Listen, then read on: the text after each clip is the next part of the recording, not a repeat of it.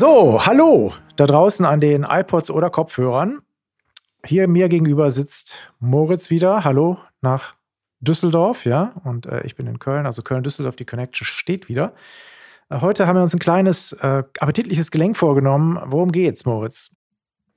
Es geht um das Handgelenk, ein sehr griffiges Thema, wie ich finde. Und ich erzähle ganz kurz von meiner Verletzung. 220 Kilo, Patient können nicht irren. Ich habe mir eine Schnittverletzung an der Hand zugezogen, deshalb naheliegendes Thema, oder? Aber mir geht's gut. Ja, das ist gut. 220 Kilo ist schon stattlich. Das sieht man ja, als, als, als, Mediziner muss man auch so mit, mit einigem rechnen. Ne? Das, äh, da gefährlich, ganz gefährlicher Beruf. Kann schon der Patient das unbekannte Wesen. Okay. Sag mal, Handgelenk. Ähm, da haben wir ja verschiedene knöcherne Mitspieler. Ne? Also ähm, erstmal den, den Unterarm, ne? also mit seinen beiden ja, ganz prominenten Knöchelchen. Einmal der Elle und der Speicher, also Ulna und Radius. Und dann haben wir die Handwurzelknochen. Ne? Da, da gibt es ja auch eine ganze Masse. Äh, und da die Handwurzelknochen nur in zwei Reihen angeordnet sind, und aus vielen Einzelplayern bestehen, haben wir ja gar kein einfaches Gelenk, ne, wo wir so zwei, zwei Spieler haben, ne, also wie bei dem Hüftgelenk, ne, Hüftpfanne und Hüftkopf, sondern wir haben ein zusammengesetztes Gelenk, ne, eine Articulatio composita, wie der gute Lateiner sagt. Und der Meister der Handwurzelknochen, der wird uns jetzt erzählen, wie wir das Handgelenk eigentlich anatomisch unterteilen. Ach, danke, dass du mir das in meinen Mund legst. Also im Grunde könnt ihr euch zwei Gelenke mal merken. Das ist vor allem natürlich einerseits die sogenannte ähm, Proximal, also körpernahe Articulatio radiocarpalis. Ne, hört mal genau hin, radiocarpalis, also zwischen Radius und den Karpalknochen, also den Handwurzelknochen. Und dann haben wir auf der anderen Seite weiter distal gelegen die Articulatio mediocarpalis. Ja, also die ähm, ja, gelenkige Verbindung, die tatsächlich auch Bewegung zulässt zwischen den proximalen Handwurzelknochen und den distalen Handwurzelknochen. Also die Articulatio composita. Okay, super. Also zwei, zwei Gelenkanteile. Ne? Ähm, die, die, die Verbindung zwischen den Handwurzelknochen und den Mittelhandknochen, die, die zählen immer dazu. Ja, also ich sag mal so, die gesamte Beweglichkeit der Hand wird natürlich auch von denen mitbedingt, aber ähm, das ist eine sehr straffe Verbindung, die da existiert. Ne? Und ähm, dementsprechend ist das nicht das Groß an Bewegung, was da passiert. Das, das können wir, glaube ich, mal ganz klar so fest. Genau, ist nicht für die Bewegung im Handgelenk verantwortlich. Gut. Vielleicht gucken wir uns erstmal die einzelnen Knochen nochmal an. Ulna, Gerne. Radius. Du hast, jetzt, du hast jetzt von einem äh, Radio-Karpalgelenk gesprochen, aber Moment mal, das ist doch die, die, die gute alte Ulna ist doch da auch noch im Spiel. Wieso? Gibt es da, gibt's da auch noch ein Radio, also ein, ein, ein Ulnokarpalgelenk? Genau, also ein Ulnokarpalgelenk, ein echtes, gibt es so nicht. Da ist also keine direkte Verbindung da, sondern es ist das Radiokarpalgelenk, aber es gibt natürlich ein Radioulnargelenk und in der Gesamtheit machen natürlich auch diese Gelenke zwischen Radius und Ulnar also sowohl distal, also in der Nähe der Hand, als auch proximal im Bereich des Ellenbogen einige Bewegungen der Hand mit muss das ja schon als funktionelle Einheit sehen, das Ganze. Also das Radioulnargelenk ist also eigentlich Teil dieser Articulatio radiocarpalis. Ne? So genau. Gut. Also, jetzt, jetzt haben wir von Handwurzelknochen geredet. Ne? Also ja. Äh, zwei Reihen von Handwurzelknochen. Ne? Also, vielleicht sollten wir jetzt mal sozusagen für das proximale Gelenk mal die Handwurzelknochen beim Namen nennen, die also an dieser Articulatio radiocarpalis feierlich teilnehmen. Welche sind denn das? Ja, da beißen sich Mediziner aller Generationen immer wieder die Zähne aus und ich mache es mal ganz einfach auf den Punkt. Proximale Reihe der Handwurzel haben wir das Os scaphoideum, wir haben das Os lunatum, das Os triquetrum und das Os pisiforme. Vier Stück proximal. Gut. Also, wobei nur das Ospiciforme nicht so richtig da, daran beteiligt ist, ne? sondern Os Scaphoidium, Os Lunatum ja, und genau. Os Triquitrum maßgeblich. Ne? Okay, ja. also das ist die proximale Reihe der Handwurzelknochen. Und ähm, jetzt haben wir noch diese, dieses zweite, diesen zweiten Gelenkteil, die Articulatio mediocarpalis. Also es liegt ja nahe, dass dann diese drei Knochen, die du eben benannt hast, da auch wieder daran beteiligt sind. Und welche sind denn in der distalen Reihe? bei den distalen Handwurzelknochen beteiligt. Also, das sind dann einmal das, Achtung, Verwechslungsgefahr, Ostrapezium und Ostrapezoideum. Ja, zwei verschiedene Knochen. Und dann haben wir das Os capitatum und das Os hamatum. Ja. Ja, und jetzt gibt es diesen, diesen alten Ringelnatz-Reim, den man da, sich Ja. da merken kann. Ne? Also für alle, die, die sich die Handwurzelknochen nicht merken können, was auch gar nicht so einfach ist. Also wenn ihr es nicht beim ersten Mal checkt, seid nicht gar nicht frustriert. Ihr seid keine Loser. Ja, es, es liegt auch daran, dass das ein harter Stoff ist. Also es gibt diesen Merkspruch, der Das heißt, es fuhr ein Kahn im Mondenschein, also os Scaphoideum, os lunatum, dreieckig, os triquitrum, um das Erbsenbein, os pisiforme, vieleckig groß, vieleckig klein, der Kopf, der muss beim Haken sein. Ja, also os Ah, trapezium, großes Vieleckbein, os trapezoidium, kleines Vieleckbein, os capitatum, Kopfbein und os hamatum. Nochmal, was so schön war, es fuhr ein Kahn im Mondenschein, dreieckig um das Erbsenbein, vieleckig groß, vieleckig klein, der Kopf, der muss beim Haken sein. Daran könnt ihr euch das, euch das ganz gut merken.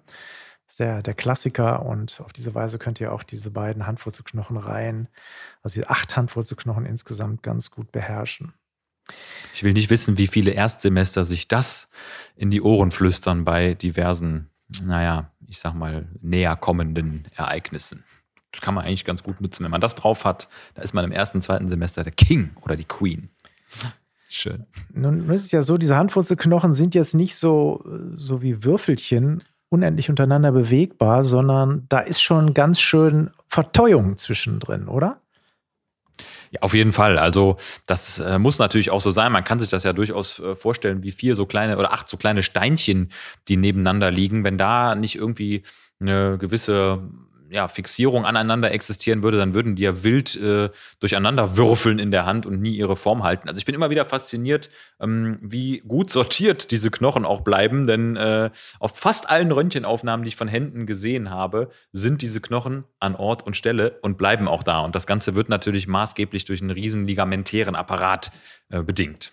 Genau. Und wenn uns jetzt Genau. das Ligament so ein bisschen von der Beweglichkeit her mal angucken, ist es auch so, der, der Hauptteil der Beweglichkeit kommt im Prinzip aus dem proximalen Gelenkanteil, ne, also aus dieser Ja. Articulatio radiocarpalis. Das ist funktionell betrachtet ein Eigelenk. Ja. Ja. Also Ei, also ein bisschen länglich gezogenes, äh, quasi ein gequetschtes Kugelgelenk, könnte man jetzt mal so, so ganz doof sagen, ja. Ähm, das dann auch verschiedene Bewegungsebenen hat. Welche Bewegungen habe ich in diesem Eigelenk, Moritz? Also zum Nachmachen, einerseits haben wir die Palmarflexion und die sogenannte Dorsalextension. Jetzt, jetzt, jetzt, halt, halte mal, Palmar, Ja, halt. halte mal, Palmarflexion, das klingt jetzt gefährlich. Was ist denn das genau?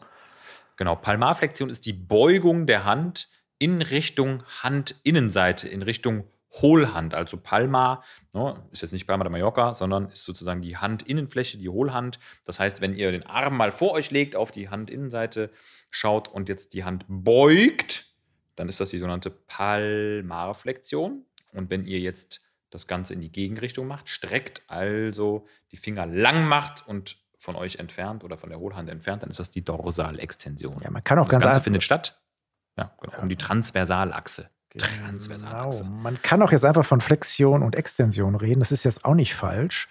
Ja, dieses Palmarflexion und Dorsalextension, da hat man noch mal ein bisschen was rangebastelt, um es noch mal deutlicher zu machen, überall deutlich.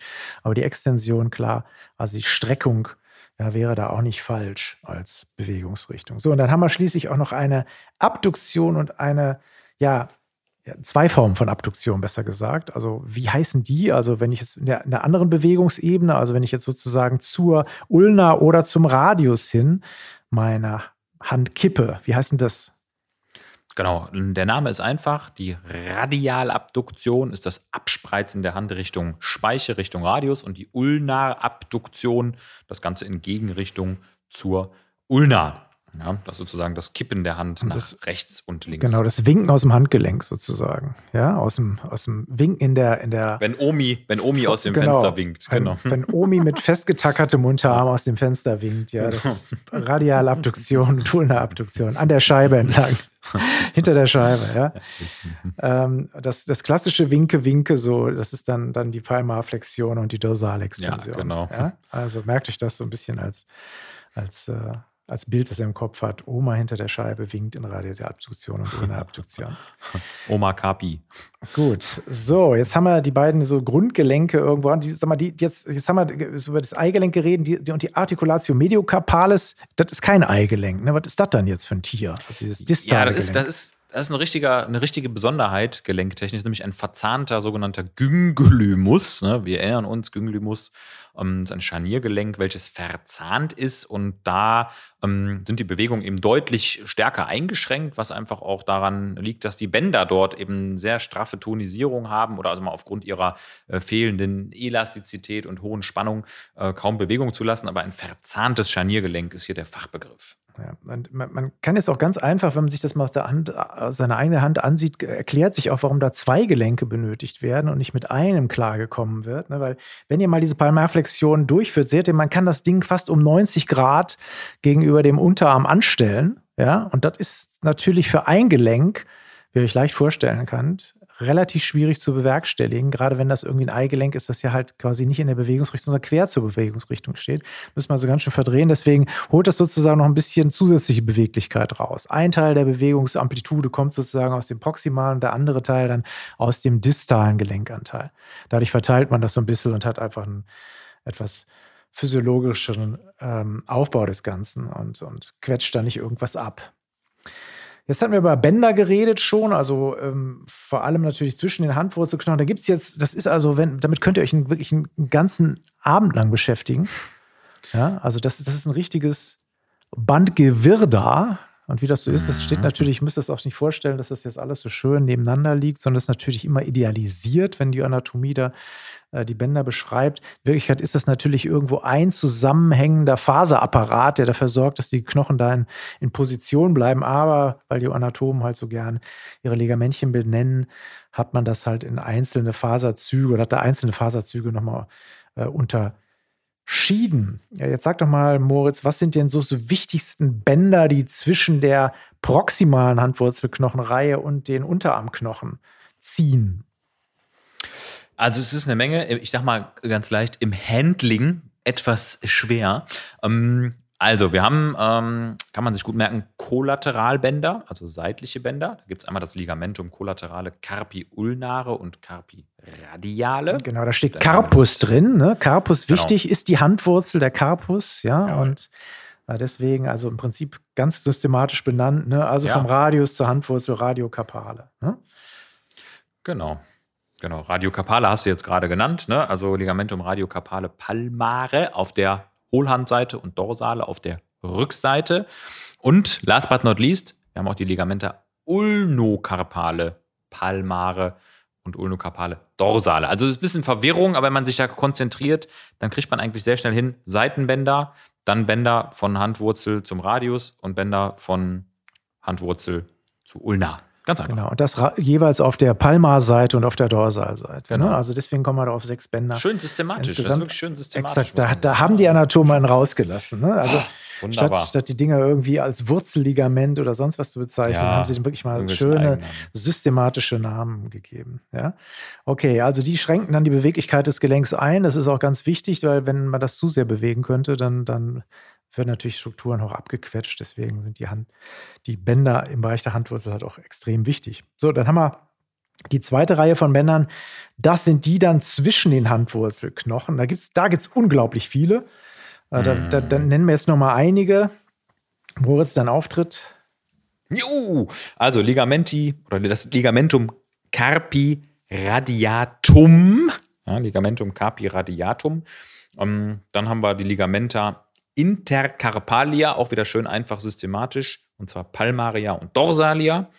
Dann haben wir die Ligamenta intercarpalia interossea. Der Name sagt es, genau zwischen den Knochen liegen sozusagen. Also weder Palmar noch Dorsal, sondern genau dazwischen. Und jetzt kommt Ligamentum pisohamatum. Ich meine, hört sich ein bisschen lustig an, aber os pisiforme, os hamatum. Ich glaube, da ist jedem klar, wo die Verbindung existiert. Brücken muss man bauen. Dieses genau. Band ist dabei. Ist ganz wichtig. Ähm, das, äh, das Ligamentum pisohamatum, das hast du jetzt so ein bisschen rausgenommen, weil es so lustig klingt, aber das, das hat auch eine Funktion. Ne? Also was, was, was macht denn das Ligamentum pisohamatum? Vielleicht sollte man das mal auseinzeln. Ja, also da hast du tatsächlich recht. Das hat eine, eine besondere Funktion anatomisch strukturell gesehen. Es begrenzt nämlich auf der, auf der Rückseite ähm, gemeinsam mit dem bekannten, jetzt Achtung, nochmal aufpassen, Retinaculum flexorum, diese sogenannte Guyon-Loge. Vielleicht habt ihr das schon mal gehört. Ähm, ist eben eine spezielle Loge im Bereich des Handgelenks und da läuft ein dicker, wichtiger Nerv lang und auch eine dicke dazugehörige Arterie. Weißt du die? Ja, das ist der Nervus ulnaris.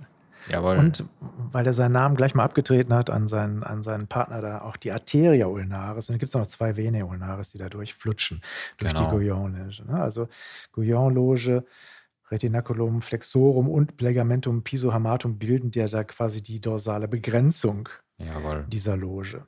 Super. Also so schlimm ist das mit den, mit den Bändern gar nicht, wie es auf den ersten Nee. Blick erscheint. Ne? Also ist relativ systematisch aufgebaut. Und dann hat man auch noch Bänder, die wollen wir euch nicht vorenthalten, zwischen den Handwurzelknochen der Mittelhand. Und auch die sind wieder ganz systematisch benannt. Carpus, das Handgelenk, Metacarpus, die Mittelhand, die sich daran anschließt. Also Carpo Metacarpalligamente oder dann lateinisch Ligamenta carpometacarpalia und die wieder Palma und Dorsal, also Ligamenta carpometacarpalia palmaria und jetzt der Schnellsprecher vom Dienst Ligamenta carpometacarpalia dorsal. Ja. Da war ein bisschen, da hatte ich jetzt ein paar Silben geschluckt, aber wenn man halt Wir wissen, was gemeint war. unter zwei Selektive Sekunden Wahrnehmung, ich habe es verstanden. unter zwei Sekunden bei den, Bänd, bei den Bändern durch sein muss, da muss man auch die eine oder andere Silbe mal sein lassen. Ja? So, ähm, Bewegungsumfang des Handgelenks. Ich hatte eben schon gesagt, so fast 90 Grad irgendwo äh, in der Palmarflexion, also war ein bisschen geschummelt, also äh, 80 Grad, sagt man so. Ja. Ja. 90 Grad war es ein bisschen geflunkert, also vielleicht mit Zuhilfenahme eines kleinen Holzhammers dann nochmal ein bisschen in die Senkrechtstellung gebracht. Aber sag doch mal. Elastanlos-Syndrom vielleicht, ne? Da Genau. haben wir das bei so Genau. ähm, äh, hyperelastischen Syndromen. Ne? Da gibt es sowas. Da gibt es sowas. Also äh, guter klinischer Einwurf. Ist, Schön. Ist, ist aber auch nicht gesund dann unbedingt, wenn man so, Nee, so hyper, nee, nee, nee, nee, nee. hyperelastisches Kollagen da rumflitschen hat. Also Bewegungsumfang mal aus der neutralen Nullstellung. Jetzt verdiene mal dein Geld, ja. Aus der neutralen Nullstellung in den verschiedenen Bewegungsebenen. Welche Gradzahlen können wir da ansetzen? Also, wir befinden uns ja fast hier so äh, bei Gradzahlen, die man so bei Waschgängen äh, üblicherweise nutzt. Das sind aber Temperaturen. Hier sind es ja Bewegungsgrade. Also Dorsalextension, das heißt bei der Rückwärtsstreckung in der Hand so 40 bis 60 Grad. Ähm, mit extrem viel Provokation geht auch ein bisschen mehr. Da wird immer gerne angegeben 80 bis 85 Grad. In die Gegenrichtung, Palmarflexion 50 bis 60 Grad, Maximum so 80. Und wenn wir jetzt mal die Ulnarabduktion uns angucken, 30 bis 40 Grad. Und das merkt man sofort. Die Radialabduktion ist deutlich weniger. Ja, da ist also wirklich knöcherne Hemmung da, ähm, was einfach auch daran liegt, dass da ne, sehr äh, ja, viel Knochenannäherung zustande kommt durch Radius und die Mittelhandknochen. Da sind 20 bis 30 Grad nur möglich. Also ihr könnt nach innen besser winken als nach außen. Ganz einfach. Genau, ne? also fürs Innenwinken, also die, die letztendlich die, die, die Feinwaschgänge ne? zwischen 20 und 40 Grad. Ja. Und dann der Kochwaschgang erreicht ja nur in der Flexion und in der, in der Ja, Extension. genau. Ja. 85 Grad. Die muss man auch ein bisschen unterscheiden zwischen aktiv und passiver Beweglichkeit. Ne? Also klar, ihr merkt selbst, wenn ihr irgendwo was durch Liegestütze macht und die Hand auf den Boden auflegt, dann kennt, könnt ihr da noch ein bisschen mehr rauskitzeln als in der aktiven Bewegung. Das ist klar, weil die Flexoren, Extensoren natürlich auch irgendwann mal insuffizient werden, aktiv insuffizient. Das heißt, der holt nicht mehr mehr raus durch die Muskelverkürzung. Ja, und das schafft man dann nur noch durch passive Flexion. Aber die Beweglichkeit ist schon ja, ganz ordentlich. Und dass da noch ein bisschen Restbeweglichkeit, so passive drinsteckt, macht ja auch Sinn. Weil ähm, klar, die Hand sehr dynamisch, ja, die muss auch ein bisschen was abfedern, ja, und gerade bei schnellen Bewegungen aus der Hand ist ganz gut, wenn man noch so noch ein bisschen passive Bewegungsreserve hat Ja. äh, für die für die Auslenkung. Knautschzone sozusagen. Genau. Die, die, ja? die handliche Zau Knautschzone. Gut. Ähm, Handgelenk, da wirken natürlich jetzt einige Muskeln drauf ein. Mhm, das also ist eine äh, klar, wo ein Gelenk ist, müssen ja auch Muskeln sein, die, die müssen natürlich dann erstmal das gute alte Gelenk irgendwo ein bisschen durchbewegen. Ähm, man, was sind das für Muskeln? Wie, wie, wie nenne ich die und äh, ja, wo sitzen die? Genau, also äh, ganz, ganz schön äh, zu wissen ist eigentlich, dass äh, wir haben ja die Bewegungsumfänge eben schon besprochen, also Extension, Flexion. Und das Schöne ist, relativ einfach kann man sagen, gibt es erstmal eine große Gruppe der sogenannten Extensoren, also der Strecker des Handgelenks und der Flexoren. Und wir haben natürlich auch logisch Abduktoren und das Ganze auf der Ulnarseite und auf der Radialseite, weil natürlich aktiv jede Bewegungsrichtung irgendwie möglich gemacht werden muss. Und ähm, ein Teil oder ein Großteil dieser Muskeln sitzt tatsächlich ähm, bekanntermaßen am Unterarm.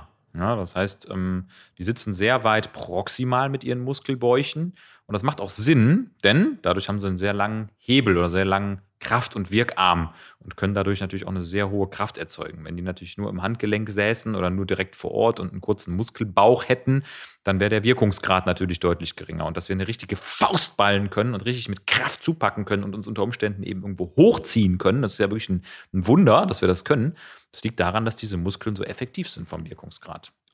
Ja, macht natürlich auch ein bisschen Sinn, irgendwie die vom Handgelenk wegzuzaubern, dann wird der ganze Unterarm so ein bisschen klobig. Ja, Ja, es, es wäre schwer mit der schwer mit der mit der Affenhand dann irgendwie an die Banane im Baumstamm zu kommen und durch das Ja. enge Astloch. ja, das heißt, es macht irgendwie schon Sinn, sozusagen die Muskelkraft dann auch durch Sehnen zu übersetzen, damit ich halt die Hand also wirklich auch wie so eine wie so ein Instrument dann in alles Mögliche auch reinschieben kann und halt auch gut damit greifen kann. Deswegen die Muskeln so ein bisschen von der eigentlichen Bewegungs äh, von der eigentlichen Bewegungsshow wegzuziehen. Ne? Und all diese Muskeln haben halt auch relativ lange Sehnen, ähm, die äh, ja teilweise auch so als, als äh, für Sehnenrepo also Sehnenrekonstruktion genutzt werden, ne? weil, Mhm, genau. weil die ja. ähm, schon ganz gut geschnitten sind. Ne? Gibt auch Gut. eine hohe Redundanz übrigens. Ne? Also das ist ganz erstaunlich, wenn jemand ähm, kleiner klinischer Einwurf mal irgendwie eine traumatische ähm, Unterarmverletzung hat, eingeklemmt war und es äh, kommt zu einem Verlust von einem Muskel oder einer Sehne, dann können das viele der Muskeln eben übernehmen. Also äh, wenn man noch zwei, drei weitere Extensoren hat, dann kriegt man damit noch einen Großteil der Bewegung hin. Das ist immer wieder äh, verwunderlich, was da an Rückfallebene existiert. Ganz spannend. Ja, also viel, viel mehr aus der Anatomie können wir jetzt eigentlich gar nicht berichten. ne? Wir könnten jetzt noch die einzelnen äh, Handwurzelknöchelchen euch mit allen Facettchen und Vorsätzen und kleinen Knochenvorsprüngen dann irgendwie schildern, aber das ist ungefähr so interessant wie das Kölner Telefonbuch durchzulesen. Deswegen spannend. ähm, lassen wir das. Könnt ihr aber alles im Flexikon nachlesen, wo diese ganzen Knöchelchen natürlich bis ins Allerfeinste irgendwo beschrieben sind. Also wer es nicht lassen kann, der kann sich damit auch ein bisschen äh, beschäftigen, wenn er will oder sie will. Gibt ja auch einen Grund, warum es Handchirurgie gibt, oder? Also, ich meine, die brauchen ja auch ihre Daseinsberechtigung. Ne? Chirurgen, die nur und einzig alleine die Hand operieren. Und ich glaube, ihr wisst jetzt, warum das der Fall ist, ne? weil das eben so komplex ist. So, dann lassen wir uns mal die Klinik Ja, beginnen. Ja, komm, weg mit der blöden Anatomie jetzt mal ab in, Weg, ab in die tu weg. Klinik. Tu weg den, hau weg Genau. den Scheiß. Ja, also was, was haben wir denn an einer, an einer Handwurzel so an, an Problemzonen? Also ich habe mal gehört, hatte ich auch selbst mal irgendwann mal, als ich sehr viel irgendwie getippt habe, dass da sogenannte Engpass-Syndrome gibt. Ja, Genau. Was ist das denn? Was ist das denn Schreckliches? Genau. Tja, also Engpass-Syndrome sind letztendlich, der Name sagt, ähm, Syndrome, also Symptomkomplexe nachher aus meistens Verengung von irgendwelchen Kanälen, Tunneln, die es so gibt, mit Kompression von darin liegenden Strukturen. Insbesondere Nerven sind da natürlich ganz besonders betroffen. Und es gibt wirklich ein Kardinalengpass-Syndrom im Bereich des Handgelenks.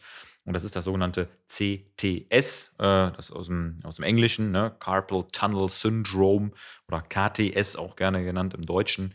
Und das ist wirklich, glaube ich, so das absolut klassische Engpass-Syndrom, was man kennen sollte, egal welcher Fachdisziplin man angehört, weil das einfach so offensichtlich ist und auch schön zu diagnostizieren. Dann müssen wir doch nochmal einen Schlenker irgendwie durch die, durch die Anatomie machen. Ja, so kurz Step back, zurück in die Zukunft. Ja, Step back, also, genau. ne, also dieser Karpaltunnel, ne, das, da, das ist quasi eine, so eine kleine Struktur, die ist erstmal von einem Ligament ganz ja, schön überdacht, das quasi dafür sorgt, dass das Ganze überhaupt so eng ist.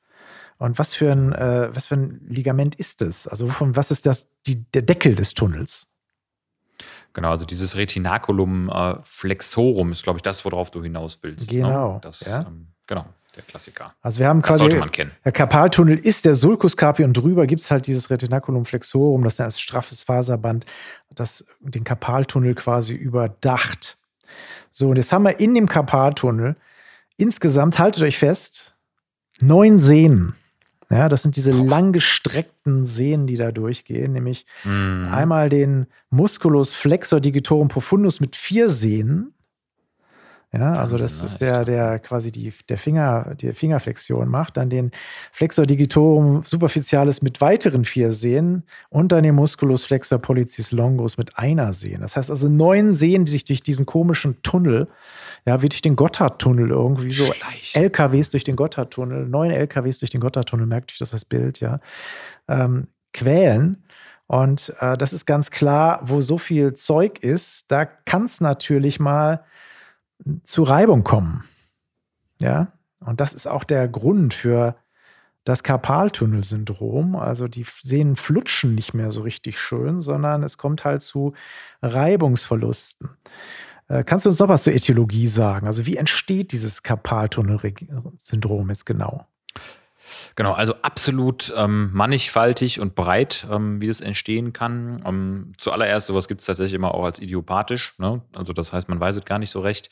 Aber ich glaube, man kann das ganz gut einteilen, ähm, entweder durch eine akute Schädigung, das heißt ein akutes Trauma. Ne? Man hat irgendwie eine eine Fraktur mit einem Ödem äh, von den umliegenden Knochen dahinter, ähm, dadurch Schwellung, Hämatom. Das kann also akut traumatisch bedingt sein oder natürlich aber auch chronisch progredient. Ähm, das ist eben typischerweise dann auch was, was eben länger dauert von der Symptomatik her, weil die Strukturen sich natürlich in einer gewissen Art und Weise auch äh, anpassen. Und ähm, da haben wir dann äh, ne, beispielsweise sowas wie ein Diabetes mellitus ne, mit diabetischer Neuropathie. Die Amyloidose wird immer ganz gerne genannt. Dann äh, Speicherkrankheiten, Mukopolysaccharidose. Ähm, dann aber auch endokrinologische Erkrankungen wie zum Beispiel die Akromegalie oder die Hypothyreose. Also eigentlich muss man sagen, der Karpaltunnel ein, ein, ein wunderbares Türchen in ganz viele Differentialdiagnosen. Ne? Also äh, ist doch witzig, finde ich, wie viele Sachen da in Frage kommen.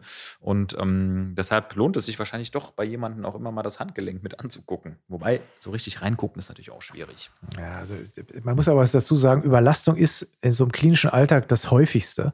Ja. ja, und ja. danach kommen die rheumatischen Erkrankungen. Ne? Also es ist so der Klassiker, äh, so die, die Schreibtätigkeiten am, am Tastatur beispielsweise, überall da, wo durch eine, wo eine Zwangshaltung dann des Handgelenks besteht und das Handgelenk einfach ein bisschen überreizt ist. Ja, also man spricht da auch von einer Cumulative Trauma Disorder, also durch kumulierte Traumen werden ja. quasi, werden so Mikrotraumen gesetzt in, den, in dem Sehnenapparat und dadurch kommt es dann halt zu den Beschwerden. Ähm, was ist denn so das Problem? Also ich habe jetzt gesagt, das sind neun Sehnen, die durch den Karpaltunnel schleichen. Aber eine wichtige Struktur habe ich natürlich noch unterschlagen, die da durchzieht. Ähm, und genau, und da wird das ist, Moritz äh, helfen. auch schon mal Genau, da kann ich helfen. Bei Nerven kann ich immer helfen. ich gehe euch jetzt wieder auf die Nerven. Also der dicke Nervus medianus, der liegt äh, wirklich als zentral nervale Struktur in diesem Kanal. Und ähm, Gott sei Dank gibt es den, weil der natürlich auch dort dann die entsprechende Klinik verursacht. Und darüber kommt man dann auch dem Ganzen schnell auf die Schliche. Ja, weil die Sehnen oft so diffuse Beschwerden machen, während der Nerv, wenn der geschädigt ist, ziemlich klare Klinik macht. Das ist also wirklich schön. Das äh, ist äh, ein, ein, Traum für jeden Neuro, Neuroanatom, weil er genau weiß, wenn es da kribbelt und wehtut, dann muss das der Nervus medianus sein. Was habe ich so typischerweise im, im Bereich der Hand, wenn der, wenn der Nervus medianus irgendwie so ein bisschen angedengelt ist im Karpaltunnel? Was, so, das sind so die ersten neurologischen Erscheinungen, die ich da habe. Also die, Hand, meine Finger werden ja nicht gelähmt nach unten fallen sofort. Das ist ja sehr genau. unwahrscheinlich. Genau. Gott sei Dank, genau. Also ist ja dann der Nerv ist direkt durch, aber das sollte nicht passieren. Und äh, typischerweise sind aber Schmerzen, Parästhesien, Dysästhesien, äh, so der Klassiker. Viele berichten über so eine ähm, äh, Nyktalgie auch, also nächtlichen Schmerz. Das ist ganz häufig. Das äh, kann, kann, ich aus der Klinik so bestätigen. Also viele wachen dann irgendwie auf und haben, merken, dass in den typischen versorgten Fingern, ähm, vorwiegend Mittel- und Ringfinger, so Missempfindungen entstehen. Ja, also das, da fängt es meistens an und nachher auch Daumen und Zeigefinger. Also das ist ganz typisch. Ne? Ihr erinnert euch vielleicht an die sogenannte, ähm, äh, die sogenannte Schwurhand. Ja, das ist zwar der komplette motorische Ausfall des Nervus medianus schon weit früher, aber es sind eben auch diese Finger typischerweise äh, sensibel betroffen. Das ist ganz klassisch. Exakt. Und äh, was dann bei längerem Bestehen kommen kann, ist dann auch mal, dass diese Daumenmuskelgruppe, also die Tenarmuskulatur, also dieser Daumenballen, den ihr da habt, dass der so ein bisschen hypotroph wird, also dass die Muskulatur da einfach ein bisschen zurückgeht, weil der Nerv dann halt, äh, was zu einer Druckatrophie des Nerven kommt. Ja? Also Karpaltunnelsyndrom, wichtige Sache. Was macht man therapeutisch, wenn ich ein Karpaltunnelsyndrom habe? Also nehmen wir jetzt mal das Einfache durch die Überlastung, sonst natürlich irgendwo Grunderkrankung, klar. Also muss man, muss man immer behandeln. Aber wenn ich jetzt nur eine reine Überlastungsreaktion habe, was, was tue ich am besten? Also das Beste ist natürlich die Belastung reduzieren. Ne? Diskrete aktive Schonung ist ja das moderne Stichwort. Also nicht ganz platt machen äh, und jetzt komplett eingipsen oder in irgendeine Schiene legen, sondern die Belastung, die diesen Repetitive Strain erzeugt hat, also diese die wiederholende Belastung ja, erzeugt hat, wegnehmen. Also Veränderung, Schreibtischarbeit, ähm, beim Motorradfahren ne, irgendwie versuchen anders zu greifen, das ist auch so ein Klassiker. Ähm, das heißt erstmal ganz konservativ und danach nähert man sich immer weiter so der antientzündlichen Therapie oder auch der lokalen Infiltration, wo man was Abschwellendes, vor allem Corticoide, reinspritzt, um so ein bisschen antiödematös, antiproliferativ dort äh, zu arbeiten. Ne? Das ist ganz elegant. Genau, nicht mit der 80 Kilo Hantel irgendwo äh, Handgelenksübungen mm -mm. machen, bitteschön, ja. Das ist keine so gute Idee. Also Ruhigstellung ne, und Antiphlogistika helfen auch. Ne? Also NSAR, Ibuprofen, genau. Aspirin, so ein Kram, ja, um die Entzündung zurückgehen zu lassen. Also keine Gipsschiene, Ruhigstellung und genau. dann zwei, drei Wochen abwarten und dann sollte es gut sein. Nimmt man dann natürlich diese repetitiven Tätigkeiten wieder auf, ist man sofort wieder back in the ja, game. Back in the game beim Orthopäden und show must go on, die Sache geht von vorne los. Ja. man, man, kann auch operativ was machen, ja. Ähm, Spaltung dieses Bands darüber, um das Ganze ein bisschen zu entlasten. Das machen wir aber nur dann, wenn, wenn wirklich alle anderen Maßnahmen im Prinzip versagen. Ähm, also eigentlich nichts so weit kommen lassen, nicht unbedingt auf den Chirurgen genau. warten oder auf geschweige denn verlassen. Ist übrigens auch immer wieder so ein bisschen strittig, wer da jetzt Hand anlegt, im wahrsten Sinne des Wortes. Die Orthopäden mit handchirurgischem Schwerpunkt oder die Neurochirurgen, beide äh, machen das ganz gerne. Habe ich mich oft schon unterhalten mit den verschiedenen Kollegen. Und der Neurochirurg, der liebt es natürlich, wenn der Nervus medianus wieder freigegeben wird. Der Orthopäde liebt es natürlich, wenn die Sehnen wieder Freilauf haben. Also das ist immer ganz witzig.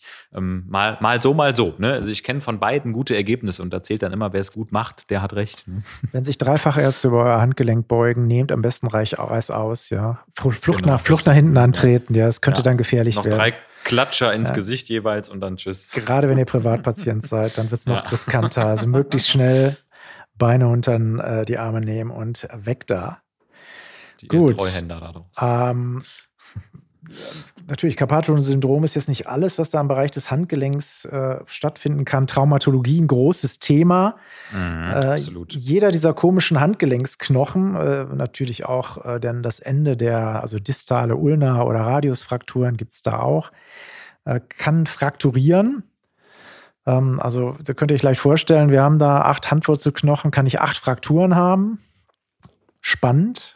Ja, und jeder hat tatsächlich auch ihre eigene Therapie so ein bisschen, ja. Also sie unterscheiden sich teilweise so, so, so etwas voneinander und sind auch gar nicht so leicht zu erkennen. Ne? So, so Handwurzelknochen im Röntgenbild, ne? das ist schon nicht so eine Sache, die ich mal mit so einem äh, ja. anderthalbstündigen Röntgenaufbaukurs äh, bei der Industrie- und Handelskammer beziehungsweise der Ärztekammer irgendwo reinkriege, sondern da muss ich schon als Radiologe schon so ein bisschen genauer hingucken. Ne? Deshalb auch gerne übersehen. Also äh, zumal diese, diese Handwurzelknochen oft eben auch nicht äh, mal lokotypico äh, brechen und äh, in mehrere Fragmente zerspringen, weil die eben so gut äh, ligamentär gesichert sind, ähm, ist es eben so, dass die häufig nur ganz kleine Einrisse haben und äh, gerade so Knochen wie das Scaphoid, ne, also das Kahnbein, sind wirklich gut dafür, dass die mal auch so eine Frakturverschleppung erzeugen. Das heißt, man hat irgendwie Schmerzen diffus, es ist ja auch nur ein kleiner Knochen, also ist der Schmerz nicht so groß und dann ja, hat man nach drei, vier Monaten eine nicht adäquat geheilte äh, Fraktur und das kann natürlich dann chronische Probleme machen. Das ist eine ganz üble Sache, denn wie wichtig das Handgelenk ist, merkt man erstmal, wenn man es nicht mehr so durchbewegen kann, wie man es konnte, dann, dann merkt man nämlich, okay, also dieses Körperende, wenn ich das nur noch eingeschränkt durch die Gegend bewegen kann, habe ich ein Problem. Ja, also neben Frakturen gibt es natürlich auch noch Luxationen. Ne? Das heißt, die können aus dem Bandapparat rausrutschen, diese Knochen und dann halt entsprechend irgendwie ihre Lage verändern. Auch das ist ein Problem, weil das die Beweglichkeit des Handgelenks natürlich stark einschränkt. Also wir haben gesagt, acht Frakturen gibt es tatsächlich. Könnt ihr alle im Flexikon nachlesen. Ein bisschen Bandenwerbung muss ich ja machen. Äh, wir wollen jetzt hier nochmal eine rauspicken. Äh, das ist deine Lieblingsfraktur, habe ich gehört. Ja, ja so, die, ist, die, ist, wichtig. Die Skaphoid-Fraktur nehmen wir nochmal, genau. Oder? Die nehmen wir. Klebt in ja. deinem Poesiealbum. Erzähl uns doch mal zur Skaphoid-Fraktur, also zur ja. Fraktur des Kahnbeins. Genau, ich würde es ja nicht erwähnen, wenn es nicht die häufigste wäre. Also 50 bis 80 Prozent äh, der Frakturen der Handwurzeln ähm, ja, ist die Skaphoid-Fraktur. Und das liegt natürlich auch irgendwie daran, dass die ähm, einfach äh, so liegt, dass bei einem klassischen Sturz, äh, eben zum Beispiel auf die leicht gestreckte Hand, das ist äh, der Klassiker, eben ja, die Skaphoid-Fraktur eben ähm, ja, ganz typisch ist. Und der Sport, ne, der Sport, ja, ich sage ja nicht, der ist Mord, aber es gibt sicherlich Leute, die sagen es. Ähm, ist der Klassiker, ich sag mal, Skateboarden, Skifahren, ähm, wobei da noch andere Sachen passieren, aber auch Ballsportarten. Also überall, wo man stürzt auf die gestreckte Hand, da ist die Skaphoidfraktur typisch. Also Sturz auf die gestreckte Hand auch keine so gute Idee, ja, weil halt sehr verletzungsempfindlich ist. Wir lernen im Judo übrigens auch irgendwo dieses, mhm. dieser, das richtige Fallen erstmal als erstes, weil man da häufig ja. auf den auf die Fresse fällt, ja, macht man hier erstmal so, so abklatschen und so, ne, und macht da ganz, ganz interessante Sachen, um halt diese, sozusagen den Druck aus dem Skaphoid rauszubekommen und die Verletzung ja, da genau. zu senken. Äh, also typischer Pathomechanismus hast du schon erklärt. Jetzt kann man die, diese, man kann es, die wird es nicht für möglich halten, aber dieses kleine, kleine Knöchelchen, ja, das, da gibt's, äh, da haben sich schon mehrere Chirurgen dran ausgelassen und es eingeteilt, ja, also Schrägfrakturen, Querfrakturen, proximales Drittel, perilunär und so weiter und so fort. Also gibt es Einteilungen und das könnt ihr genießen, ja, nicht nur nach der Arbeitsgemeinschaft für Osteosynthese-Klassifikation, sondern auch nach Krimmer, Herbert und Fischer und so weiter oh, und so fort. Ist brutal. Ja, also ähm, dafür, dass das Ding irgendwie wie, wie groß ist, gerade mal so zwei Zentimeter, ne, mal ein ja, Zentimeter oder so, ne, also Wahnsinn. Mhm. Lass uns das mal beiseite. Machen wir doch mal die Klinik. Also ich habe jetzt dummerweise beim Skateboarden oder so, habe ich so als alter Sack, habe ich versucht, irgendwie so, eine, so, einen, so einen geilen Backflip oder sowas zu machen und zack, natürlich Skateboard weg, ich nach vorne gefallen. Wie, wie komme ich denn zu dir? Welche Beschwerden habe ich? Also typischerweise ne, Schwellung im Handgelenksbereich. Erstaunlicherweise wird das gedacht, auch genau über dem Skaphoid. Also da tut es dann auch tatsächlich weh. Und da hat man auch typischerweise bei einer, bei einer axialen Stauchung des Daumens, ne, also axiale Stauchung, das heißt, man nimmt den Daumen in die Hand und staucht den einfach wirklich in seiner Achse, drückt damit auf das Skaphoid drauf. Das tut in der Regel weh. Und Klassiker, die Tabatiere, ja, das ist ja dieser, diese kleine Ablage für das Tabakschnupfen. Ja, da ist ja so eine, so, eine, so eine, kleine Aussparung, die man auf dorsalseitig äh, sieht äh, auf der Rückhand. Da ist ein Druckschmerz drin. Das ist also das, das, vergisst man nie wieder, wenn man mal einen Patienten hatte, der das hatte, weil da kann man wirklich reindrücken. Das kann man bei sich auch sehr gut testen. Und wenn es da in der Tiefe dumpf wehtut, um, dann ist das eine klassische Klinik. Übrigens, Crepitatio hat man da so gut wie nie, dass da wirklich so knirschende Knochen sind, weil das, weil das Skaphoid selten irgendwie so mehrfragmentig zersplittert. Das, also ich habe es noch nie irgendwo gesehen und auch noch keinen Patienten gehabt, bei dem das so passiert war. Da siehst du mal, wie der, wie der gute Moritz irgendwie seine klinischen Untersuchungen macht. Ne? Bei einer Fraktur, da will er immer gleich Knochenreiben auslösen, ja. um diese Diagnose, ja, klar, um die Diagnose zu sichern. Ne? Äh, mal kräftig mal reiben lassen. Ne?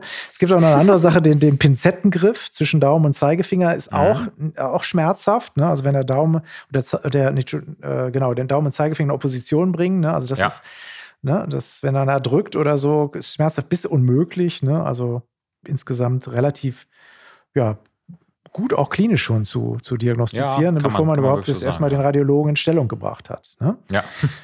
ähm, was macht man jetzt therapeutisch? Ähm, also, damit das Ganze auch wieder anständig verheilt, was muss ich tun?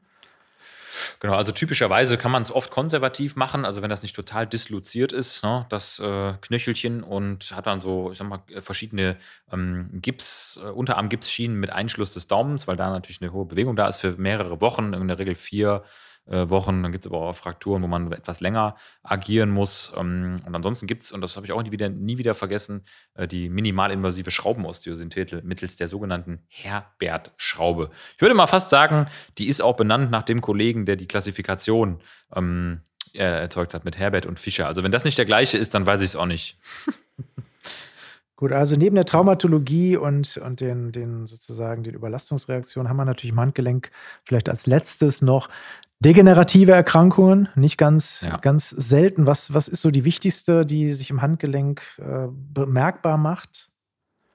Ja, das wird sicherlich so die Arthrose sein, ne? also eine Handgelenksarthrose, wenn jemand, äh, sag ich mal, der zum Beispiel der händischen Landwirtschaft extrem zugeneigt äh, war in seinem Leben, dann kann das natürlich auftreten. Wobei wir wissen ja bekanntermaßen, Arthrose heißt nicht gleich Schmerzen, aber ähm, eine Degeneration ist dort in beiden Gelenkteilen typischerweise möglich. Ne? Da, wo Knorpel und Knochen, da auch Degeneration, da auch gerne mal Arthrose. Gut, ich würde sagen, dann lassen wir es mal. Ne? Du, du hast, glaube ich, da will jemand was für dir. Ich höre das im Rascheln im Hintergrund. Ja, genau, richtig. Ich habe noch tatsächlich Bewerbungsgespräche für die Praxis. Das ist ganz interessant und spannend. Mal gucken, wie gut die sich mit ihren Händen jetzt so präsentieren. Ne? Also, also das, so, ein Abtasten des Skaphoids gehört auch mit dazu. Wen suchst du da? Komm, hau mal einen raus. Ja, wir suchen tatsächlich MFAs. Wer hätte es gedacht? Ne? Ähm, das ist im Moment ja eine ganz rare Spezies. Ähm, eine Spezies, die ein, ich will es nochmal mit, mit viel Komplimenten untermauern, sagen, ähm, wirklich einen guten Job macht und die vielleicht die, die, die stillen Helden in Arztpraxen sind, weil die einfach so viel leisten an der Front und Patienten glücklich machen und echt viele Aufgaben haben. Und ich glaube auch, meine Erkenntnis der letzten Jahre in der Praxis ist, ohne eine gut gelaunte äh, potente äh, MFA läuft nichts, weder finanziell noch organisatorisch. Also das merken Patienten ganz schnell, wenn da irgendwie Personalknappheit besteht. Also von daher, ja, wer Lust hat, der bewirbt ja, sich. Also bewirbt euch bei Moritz Tellmann, ja, der jetzt hier die teuerste Jobanzeige aller Zeiten geschaltet hat im Flexicon Podcast. ja, aber, aber wir unterstützen ihn ja gerne, weil, weil nichts ist schlimmer als irgendwie Personal zu suchen. Ist echt, kann, kann echt frustrierend sein. Ja. Ja ja, ja, ja. Moritz, ich danke dir fürs Mitmachen, ja, und äh, euch allen draußen äh, fürs Zuhören und hoffe, dass ihr ein bisschen was mitgenommen habt. Bis dann. Ciao. Haut rein. Ciao, ciao.